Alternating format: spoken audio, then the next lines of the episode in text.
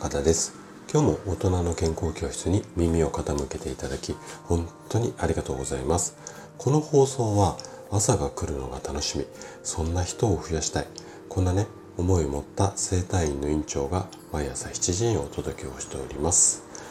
毎週土曜日はね本の紹介をしています。で今日ご紹介したいのが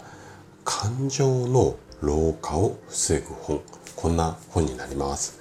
で著者が以前もねちょっと,、えーと、紹介したことある方なんですけども精神科の和田秀樹先生です。で和田先生は長年高齢の患者さんを中心に精神面からの治療を行ってきた先生なんですよね。でこのね和田先生のこの治療のスタイルっていうかまあまあ高齢者向けっていうかそういうこう内容って今50代の私にはねすごくこう興味深くこう読める内容のものが多くてこの本もそんな本になります。でまずね表紙をめくって最初に書かれているのが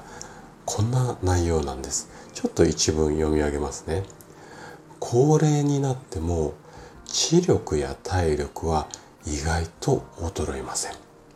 それよりも問題なのは感情のコントロール。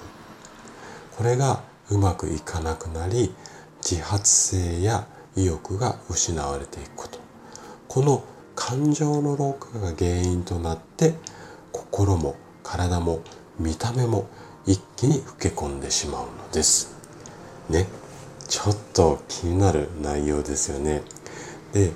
私の整体院っていうのは筋肉とか骨格、まあ、体の歪みだけではなくて、まあ、心というか自律神経にもアプローチするような治療を行って痛みやこりが再発しない体を手に入れることを目指しているのでこの和田先生のね感情にフォーカスした視点っていうのは本当にね共感できる部分が多いんですよね。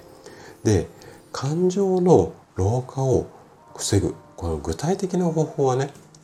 この今日紹介した本の中でいろいろと紹介されているので是非そちらを参考にしていただきたいのですがこの本をおすすめしたい理由っていうのがもう一つあってそれがね